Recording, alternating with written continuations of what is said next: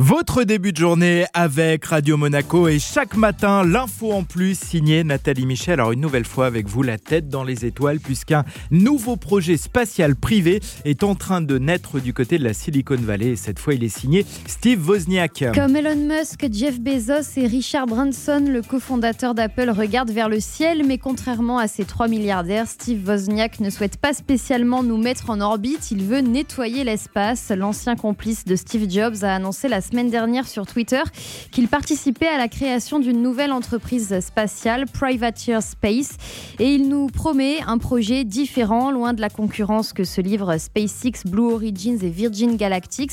D'après le quotidien anglais The Independent, l'objectif serait de surveiller et de nettoyer les déchets laissés par l'homme de l'autre côté de l'atmosphère. On a donc affaire à un projet spatial environnemental. Un sujet environnemental, oui, mais aussi une question de sécurité, car le problème des déchets spatiaux devient de plus en plus encombrant. Au cours des dix dernières années, on est passé de 3300 à plus de 7600 satellites autour de la Terre, dont une bonne partie désormais hors d'usage. Et lorsqu'il y a une collision, ce qui n'est pas encore très fréquent, de nouveaux déchets sont créés. Ça augmente encore les risques d'accident.